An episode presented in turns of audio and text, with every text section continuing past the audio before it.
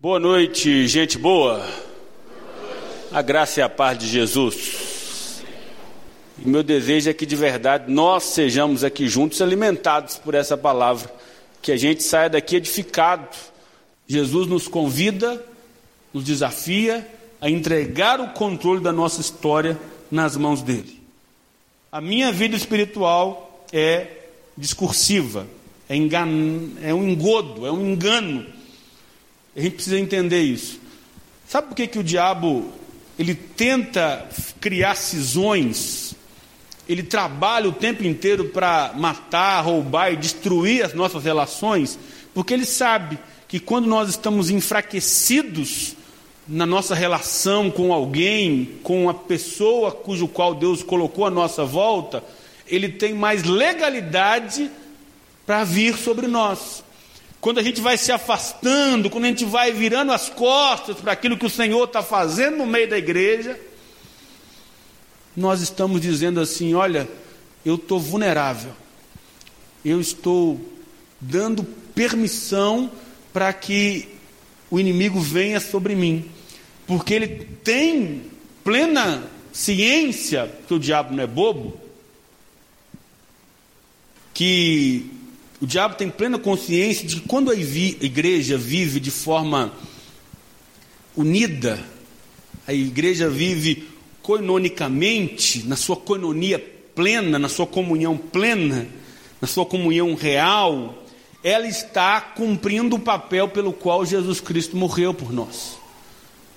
Quando a igreja vive esses laços em que um dá suporte ao outro, onde esse cordão de três dobras não se quebra. Esse texto a gente usa muito para casamento, mas ele fala muito mais da relação com o outro. E quando nós estamos assim, a gente proclama e vive o que o, que, o, que o Senhor quer que nós vivamos. O Evangelho de Jesus, ele não é o Evangelho em si mesmado, ele não é algo particular, ele não é para que você escolha viver a sua vida do seu próprio jeito. O discípulo longe da comunhão está dizendo assim: Eu estou por minha própria conta, eu sou gestor de mim mesmo, eu guio a minha vida. E você pode ter certeza que a pior gestão da sua vida é aquela que é feita por você mesmo. Jesus nos convida, nos desafia a entregar o controle da nossa história nas mãos dele. A gente vive uma onda muito grande de gente que, por alguma razão, a gente conversou um pouquinho sobre isso ontem, está decepcionada com a igreja. Alguém, em determinado momento, eh, deixou de fazer algo ou fez alguma coisa, um dito pastor falou algo mal colocado em determinada situação, e pessoas e mais pessoas foram ficando feridas no meio do caminho. Talvez você é um deles e acabou fazendo escolhas erradas, precipitadas por causa disso. E isso acabou gerando um movimento de muita gente dizendo que tem Cristo e não tem a igreja. E essa é uma conversa que não condiz com a Bíblia. A ideia do Cristo em casa, cada dia o cara está num culto online mas ele não vive a sua vida cristã porque ele não está no grupo, ele não está no rebanho. Isso é uma enganação. Cuidado para isso não te pegar.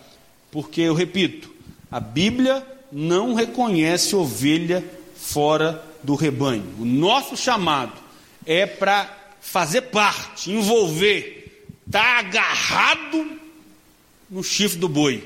Porque é dessa maneira que Cristo quer nos usar. É dessa forma que o Senhor nos chama. A gente não pode ficar de fora. Deus está agindo, irmão. Deus está fazendo grandes coisas. E você não pode ficar de fora disso. Você precisa fazer parte. Você precisa se envolver disso. Por quê? Porque a cruz me leva para o outro. A cruz me leva na direção do próximo. O texto de 1 João, capítulo 2, no versículo 11, diz o seguinte: Mas aquele que odeia o seu irmão está em quê? Em trevas. Está em trevas e não sabe para onde deve ir, porque as trevas lhe cegaram os olhos. Mas quando a luz de Deus se manifesta, Ele não me faz enxergar o erro do fulano, o defeito do Beltrano, mas ele me faz ver Cristo nele, assim como Cristo habita em mim. E eu então sou atraído pelo amor a caminharmos um na direção do outro. Eu sei que isso não acontece aqui, provavelmente acontece só lá na França, mas eu nunca vi um povo que tem a mania feia de denigrir a imagem do outro como o povo crente. Eu sei que isso não acontece aqui, né? Lá em Valadares também não. Só na França que isso acontece. Mas o churrasco do crente, ele pode ter picanha, Coca-Cola, água com gás, fraldinha, cupim, que mais? Coisa boa, sustância, pão de alho. Mas se não tiver aquele momento de soltar o veneno para falar mal um do outro, parece que não está bom. Isso é um problema, gente. Isso é o diabo que às vezes coloca essas palavras na vida da gente, a gente acaba indo nessa onda, e isso acaba entrando na gente de tal maneira que acaba matando, destruindo. Isso é um negócio que nós precisamos tomar cuidado para que a gente não seja pego por isso. Só que isso é antigo. Desde os discípulos isso acontece. Os discípulos, em determinado momento lá, estavam reunidos, e aí começaram uma discussão lá, uma briga, uma confusão, e um, ah, quem que vai ser maior? Ah, eu que quero sentar do lado direito, ah, eu vou sentar do lado esquerdo, eu que quero ter a posição de destaque. E aí eles chegaram depois num determinado lugar e estavam lá expulsando um demônio, e aí os discípulos entraram, os crentes, chegaram no lugar e falaram assim: pode parar, que negócio é esse? É só eu que posso fazer isso. E aí chegaram para Jesus contando, né, achando que tinham feito coisa bacana. Ó oh, Jesus, o povo estava lá expulsando demônio e nós mandamos ele parar. E aí Jesus deve ter colocado a mão na cabeça e falado assim: Oh my God. Esse povo não entendeu nada. Eles não sabem que eu tenho ovelhas de outro rebanho, que eu tenho pessoas que estão também vivendo debaixo das minhas ordens. E aí os discípulos então não aprenderam para poder ampliar a mente. O que acontece com isso? Isso, quando a igreja não está conectada, não está ligada, conforme nós lemos no texto de Paulo, a gente tem um fracasso da missão. A missão não vai para frente. Por isso tem muita igreja que roda, roda, roda, igual cachorro correndo atrás do rabo. Porque não, não, as pessoas não conseguem concordar umas com as outras. Vivem brigando, discutindo por nada porque a capa da cadeira tinha que ser lilás e alguém decidiu que ia ser preta, porque cantou três músicas, mas não cantou nenhum hino do cantor cristão, e aí o povo fica nessa confusão por causa disso a vida inteira. E isso acaba não permitindo que a missão da igreja seja cumprida de espalhar o amor, a paz, a leveza, a libertação, a cura, a restauração, que tem tanta gente precisando experimentar. É o que diz lá em Mateus capítulo 12, versículo 25. Todo reino dividido contra si mesmo será arruinado, destruído. Ele não subsistirá. Se a gente não viver em comunhão, a gente vai ser devastado.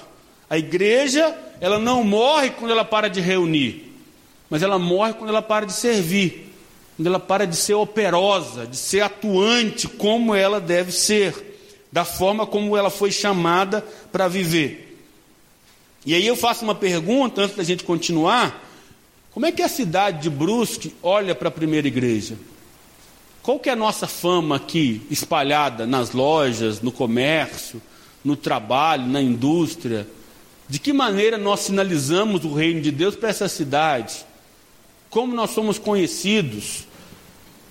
E eu não quero te constranger com isso, mas eu quero te dizer que Deus está nos dando uma nova oportunidade de que nós sejamos conhecidos, então, se é que existe algum tipo de má fama, de forma diferente, para que as pessoas olhem para nós como essa igreja, qual? Aqui a gente se ama, a gente ama todo mundo, nós somos uma igreja para todos para o idoso, para a criança, para aquele que gosta de rock and roll, para aquele que gosta de sertanejo universitário, glória a Deus. Né? Nós somos uma igreja para todo mundo, abertos, estamos prontos para poder cuidar, amar, abraçar, ajudar, dar uma palavra dura quando for preciso, mas celebrar também. De que forma as pessoas olham para a gente? Diz que certa vez o Estado Islâmico estava prestes a matar um cristão, e esse cristão, muito desesperado ali naquele momento, começou a se debater e pediu uma última pergunta e virou lá para o terrorista e perguntou: por que, que você está me matando? A gente não fez nada para você, nós não fizemos nada contra vocês. Por que, que vocês estão tirando nossa vida? O terrorista então respondeu assim: é justamente porque vocês não fazem nada, porque vocês são uma mentira, vocês têm uma fé inoperosa, que nós estamos matando vocês. Vocês não fazem diferença nenhuma. Vocês não fedem nem cheira. Qual tipo de cristianismo nós temos vivido? Tem um país chamado Euriteia. Alguém já foi na Euriteia? Não, eu também não. É, a Euriteia era um país livre, como nós aqui, e o Fernando falou isso aqui algumas vezes na sua ministração, agradecendo a Deus pelo privilégio. A gente pode cantar, a gente pode bater palma, a gente tem som, a gente faz culto em praça pública, e assim era na Euriteia. E a igreja começou a crescer, crescer, eles tinham liberdade religiosa, e o governo começou a acompanhar o crescimento numérico, econômico, e de repente resolveu proibir. Começou a perseguir, dizendo assim: está proibido a partir de hoje igrejas cristãs se reunirem aqui na Euriteia. E aí a liderança já fortalecida foi procurar para poder saber qual que era a razão. Os governantes responderam: porque vocês cresceram, cresceram e não fizeram nada de bom. O nosso país não mudou nada. O que vocês pregam de amor, de mudança de vida, não está sendo vivido por vocês. Nós somos chamados a uma comunhão onde o amor se manifesta onde o sorriso é algo que está presente pela graça de Deus.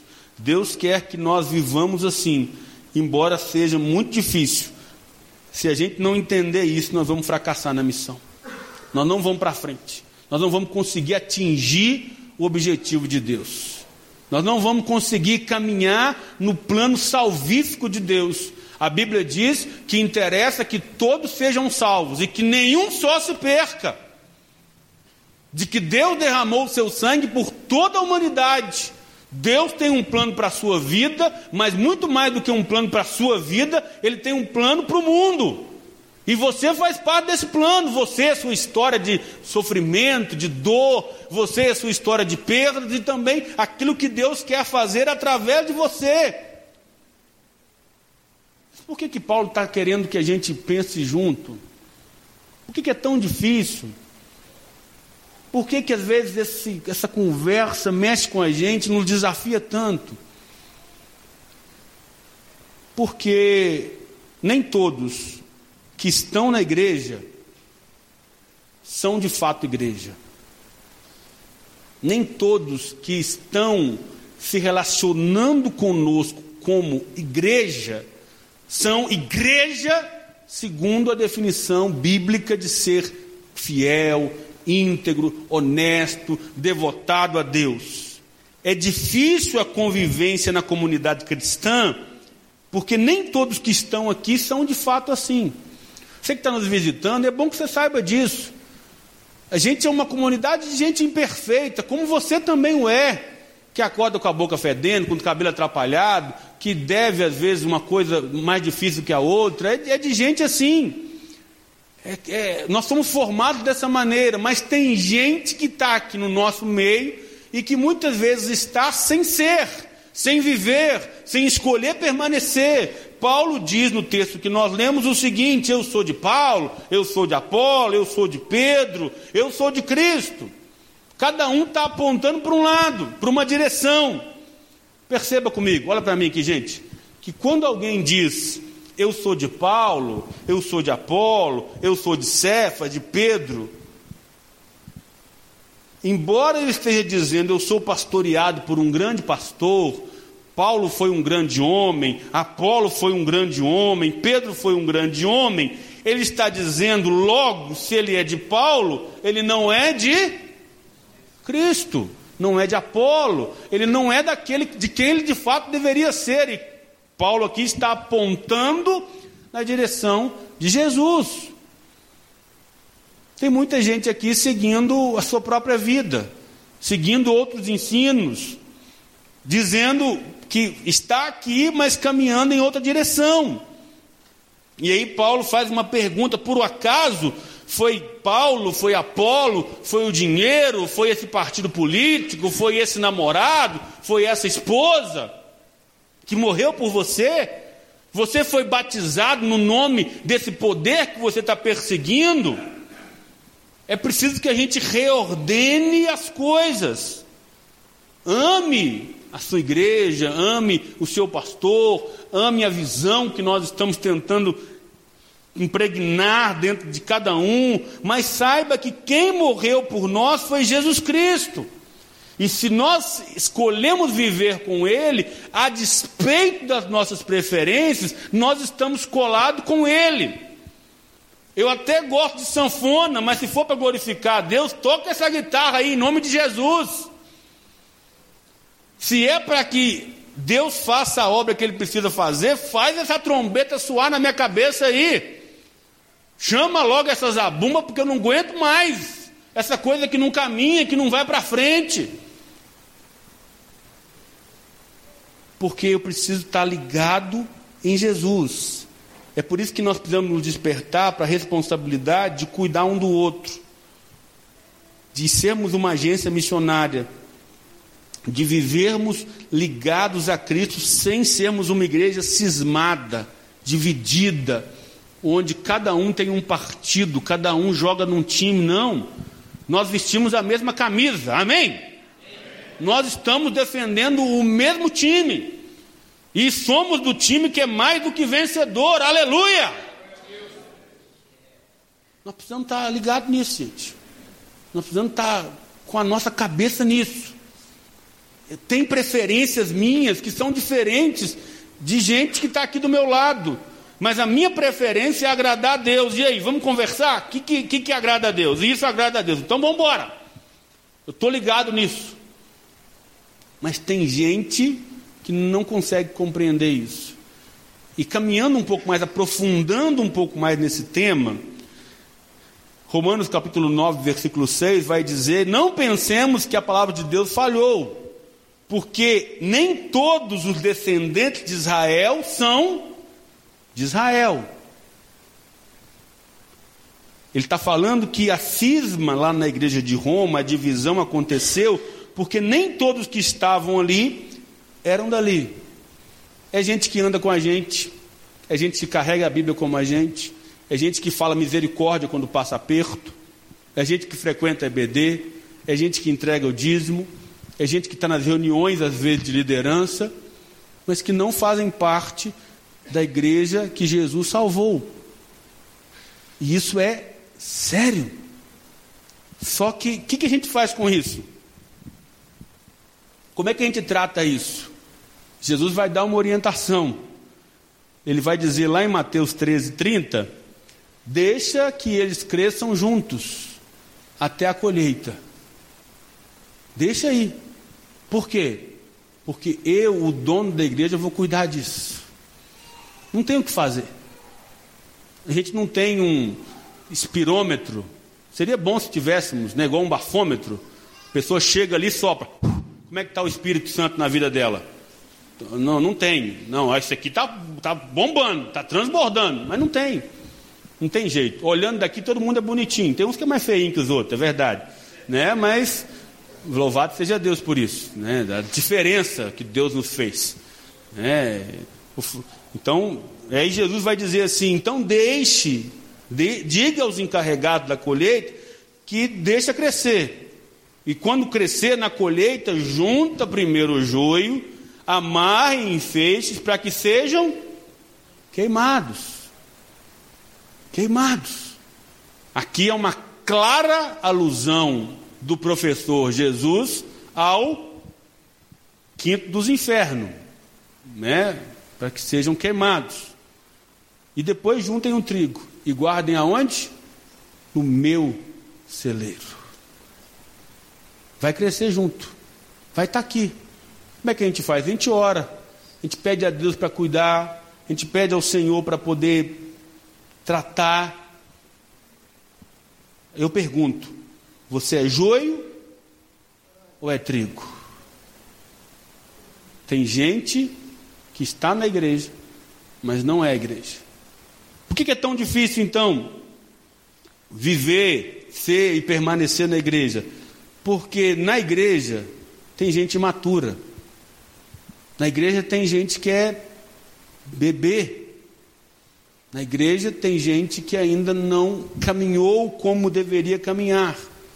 Tem gente que se entregou a Jesus, está lá com o nome escrito no livro da vida, com a pena celestial do sangue de Jesus, mas que não consegue evoluir, que não consegue amadurecer. Ele tem algum problema na sua vida que ele não consegue romper com algumas coisas. Se, um, se, de um lado nós temos aqueles que estão na igreja e não são igreja, e só fazem vergonha, só dão mau testemunho, que fazem com que as pessoas não queiram vir para a igreja, do outro lado nós temos gente que até é da igreja, mas que não cresceram, que são imaturos. É o que, mais uma vez, eu recordo o texto: eu sou de Paulo, eu sou de Apolo, eu gosto desse jeito, ah, não, eu gosto daquele. Ah, naquele tempo. Ah, como era bom quando Matusalém vinha aos nossos cultos. Ah, eu lembro da primeira igreja batista de Jerusalém, a gente se reunia lá, naquele lugar. Isso vai travando o que Deus quer fazer. Paulo está dizendo aqui: deixem de ser meninos. E sabe qual que é o problema do menino? É que ele geralmente foca no eu. Os meninos estavam aqui brincando hoje, e que igreja para ter menino bonito, né, gente? Estão fazendo os meninos bem feitos, viu? Continua no serviço do Senhor Jesus aí, tá? Fica firme. Meninos correndo. E geralmente o menino traz um brinquedo para a igreja, né? Porque fica esperando a hora de ir lá para baixo. E aí um menino vai pedir, o que o menino diz? A criança fala: É meu. A criança tem essa, essa tendência. O eu, o eu, o eu, em vez de viver o evangelho, ele vive o eu evangelho. Ele quer ser agradado. Coloca uma coisa na sua cabeça, de uma vez por todas, em nome de Jesus. Nosso culto, nossas celebrações, o nosso jeito de ser igreja, não é para agradar eu ou você. Se fosse, está tudo errado.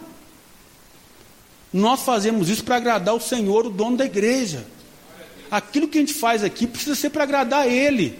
Você precisa vir para cá, querido, e quando você sai de casa, você põe lá a sua roupa, você passa ela, você passa um perfume, e você precisa dizer assim: Eu estou indo lá para agradar Jesus.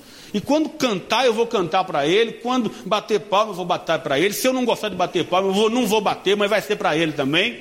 Eu vou ouvir a palavra, eu vou ouvir porque Ele está falando comigo. Porque eu, eu, tem gente que tem capacidade de vir para o culto parecendo que é igual um juiz, com um monte de plaquinha no bolso, e acaba o louvor e tira assim, nota 8 acaba a palavra, ele tira cinco e meio porque falou cinco minutos a mais. Né? E aí, como, como se isso fosse para ele, e não é. São os bebês. A gente precisa parar com isso. E esses bebês, eles atrapalham, eles retardam a missão da igreja. É gente que é menino crônico espiritual. É o que Hebreus capítulo 5 vai dizer. Eu queria até dar uma feijoada um caldo de mocotó. Eu queria oferecer para vocês assim, uma coisa, sabe como é que é? Com mais tutano. Mas eu não posso. Porque senão vocês vão passar mal. Eu preciso dar para vocês um leitinho ainda. É o que o Hebreus está dizendo. Não sou eu não. Hebreus 5, 12 a 14. Aí o que acontece? Às vezes a igreja está progredindo, está avançando, está fazendo missões, ação social, tendo comunhão, pequeno grupo, celebração. E aí ela olha para trás e está lá o bebezinho. Ah, eu não gostei. Ah, e o que, que tem que fazer? Nós somos igreja. Nós amamos aquele irmão. O que, que a gente faz? Volta lá. Ô irmão, vamos lá. Deus está abençoando a gente. E aí a igreja começa de novo, e vai, e rompe, e louvado seja Deus, e Deus está abençoando, glória, glória, aleluia. E aí a igreja olha para trás, onde está o bebê? Lá atrás. Isso é um problema. Só que é nosso dever é fazer o quê? Vou lá de novo. Sou pastor, né? Então eu vou lá e volto para poder cuidar e conversar e chamar e pegar ele no colo. Nossa, a igreja de Jesus é assim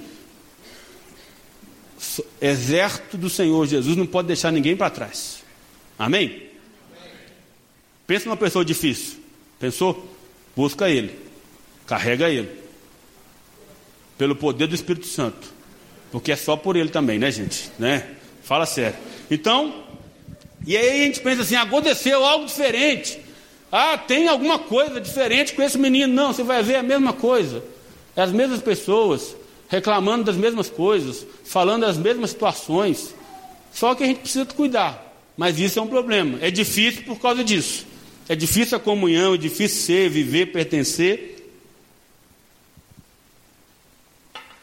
Porque tem esses crentes cristal que não pode tocar, não pode encostar, não pode desagradar. Mas é da igreja, nós precisamos cuidar deles. Mas atrapalha o desenvolvimento da comunhão. É complicado. É, e nós precisamos pedir ao Senhor que nos abençoe. Não é porque Deus não quer dar, porque Deus tem muito para dar. A gente aqui às vezes não entende esse processo de Deus nos abençoar.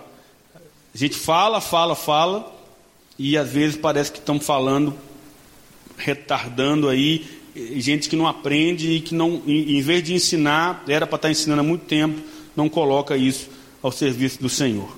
E isso acaba, acaba atrapalhando o desenvolvimento da missão pelo qual nós fomos chamados, entendendo que o reino de Deus não é nosso, o reino de Deus é dele, e, e quem precisa ser agradado é ele. Eu, como cristão, eu, como cristão, sou chamado para ser benção na vida de alguém. E uma coisa que eu preciso dizer aqui: todo mundo, como eu disse aqui, tem problema. Todo mundo tem. A gente até às vezes posa né, de, de, de, gente melhor que o outro, família feliz do Facebook, né? Porque você nunca viu uma família triste né, no Instagram, né? É, mas nós temos nossos problemas. Todo mundo tem. Todo mundo passa por suas lutas. Eu preciso entender que eu, com as minhas lutas, posso ser bênção na vida de alguém. E Deus me chamou então para eu poder abrir mão disso e combater um combate maior do que eu mesmo posso encarar. Nós estamos falando aqui, gente, nós estamos falando aqui da eternidade. Nós não estamos brincando. Nós não estamos é, agindo de maneira errônea. A gente não está tratando aqui de uma vida que dura 90, 80, 70 anos. Ele está falando de algo que vai durar para sempre. E se vai durar para sempre, eu preciso me agarrar nisso. Eu preciso fazer com que, de alguma forma, a minha caminhada seja uma bênção, um sinal, uma luz, uma direção para alguém. A igreja saudável é aquela que entende que não precisa satisfazer pessoalmente, mas precisa satisfazer aquele que é o dono dele. E Deus fica muito satisfeito, muito satisfeito, quando Ele olha para a gente e vê que nós estamos caminhando em comunhão, ligados uns aos outros, dando força, apoiando. Tem gente precisando de você, querido, saiba disso. Tem gente precisando de uma palavra, precisando de um abraço, tem gente precisando de um puxão de orelha. Você pode ser bênção na vida de alguém. Nós precisamos unir o nosso pensamento ao de Jesus. Qual é o pensamento de Jesus? Salvar a humanidade, fazer discípulo, espalhar a graça de Deus através da comunhão. E aí as outras coisas são só acessórios, são só coisas que vão sendo colocadas você chega no mesmo lugar com um Fit Uno, duas portas, sem ar-condicionado, sem vidro elétrico, da mesma forma que você chega com uma Ferrari. Né? Da mesma maneira. Então nós precisamos entender que a gente precisa colocar isso que é prioridade. Porque eu existo para realizar o reino de Deus. Eu trabalho para ser um canal de bênção. Deus vive em mim. E eu vivo para a glória dele. Portanto, eu vivo para o outro eu vivo para servir o outro. Eu entendo que servir a Deus é servir o meu próximo. Eu entendo que se eu quero ser o melhor cristão, eu preciso me dedicar a alguém. Jesus, quando foi é, dar um exemplo disso, ele disse assim: Quando foi que nós te servimos? Quando você deu comida para quem estava com fome, bebida para quem estava com sede, foi visitar quem estava precisando de visita, quando vocês fizeram a algum desses pequeninos, vocês fizeram a mim. Nós precisamos fazer isso. E precisamos começar agora. Urgente. Uma igreja com a ambiência de Jesus, com ambiência de felicidade, com a marca da graça de Deus. Porque está tudo bem, porque não tem luto, não, mas porque eu sei em quem tenho crido. E eu sei que no dia final Ele vai estar lá me acolhendo, me recebendo, me abraçando. Então eu, a despeito de mim mesmo, a despeito do outro, a despeito da complicação, eu escolho viver para a glória de Deus. Amém? Vamos orar, gente, porque Deus precisa fazer isso no nosso meio. Deus precisa trabalhar isso no nosso coração. Deus precisa nos ajudar, porque eu estou falando aqui, queridos, e o Senhor Jesus está apontando todas as palavras para mim mesmo, para minha realidade, para minha caminhada, para a caminhada que tenho com a igreja. E eu espero que esse recado também alcance lugar no seu coração. Não, não, não deixa que nada de verdade atrapalhe que você possa ouvir o que o Espírito Santo tem a te dizer. Eu não vou temer o que o homem pode fazer. Eu vou seguir com crise ou sem crise. Por quê? Porque eu estou resolvido em Cristo. Eu estou resolvido no Senhor. O diabo, quando foi tentar o Senhor Jesus, ele quis colocar em prova a sua identidade. Se tu és o filho de Deus, e nós somos filhos de Deus, nós somos plenamente filhos de Deus, e temos vida e vida abundante, na bênção de ser, viver e permanecer debaixo da proteção daquele que edificaria a igreja. Você está sendo bênção? Você está sendo soma? Ou você está atrapalhando o que Deus quer fazer? Queria que você abaixasse sua cabeça, fechasse seus olhos. E a gente pensasse no que Deus está nos falando aqui. A gente refletisse no recado de Deus para nós. No que o Senhor está tratando com a gente. Naquilo que o Senhor preparou para que nós ouvíssemos esses dias desafio de ser plenamente igreja, unidos, vivendo o amor, vivendo a comunhão, o abraço, a leveza, a graça de Deus, porque não é diferente. Quando nós nos unimos dessa maneira, certamente o Pai se alegra. E nós então nos unimos a essa alegria e essa alegria nos contagia. E tal como os anjos declaram: Santo, Santo, Santo é o Senhor dos exércitos, nós fazemos parte desse coro também. Eu quero orar por você. E eu quero fazer um desafio. Você que quer dizer assim: Eu quero ser uma bênção na minha igreja. Eu quero ter comunhão com o Senhor e a minha comunhão com o Senhor vai me levar a ter comunhão com o outro. Eu quero ser uma bênção no corpo de Cristo. Eu quero contribuir. E se eu puder, não puder contribuir, eu não quero atrapalhar. Mas eu estou para te dizer que quem não atrapalha no reino de Deus, de alguma forma está atrapalhando, porque nós somos chamados a servir. E quem não serve, não serve para nada. Deus está te convocando Deus está falando com essa igreja através de todas essas conversas que nós aqui tivemos. E se você quer dizer para Deus, Deus, eu quero ser uma bênção. O Senhor me escolheu para ser uma bênção. Eu fui chamado para ser uma bênção. Eu queria convidá-la a se colocar de pé. Mas espera, espera, espera, não fique de pé ainda não. Só fique de pé se você tem convicção do compromisso que você está fazendo eu quero ser uma benção no meu testemunho, eu quero ser uma benção no meu discipulado, eu quero ser uma benção no meu pequeno grupo, no meu em casa, eu quero ser uma benção no ministério que eu faço parte, eu quero ser uma benção na vida do outro. Eu estou entendendo, a palavra do Senhor falou comigo, e eu quero ser uma benção na igreja. Eu preciso contribuir, eu preciso fazer alguma coisa, e fazer alguma coisa não está ligado a fazer alguma coisa necessariamente aqui dentro mas é servir ao Senhor. E ali ser um sinal do corpo de Cristo. E ali dizer assim: Senhor, eu preciso fazer parte disso. Eu preciso colocar os meus talentos diante do Senhor. Você quer dizer isso para Deus? O Senhor te incomodou? Fique de pé. Ah, eu não sei fazer nada. Se você tiver disposição, o Espírito Santo te capacita. O Espírito Santo te prepara.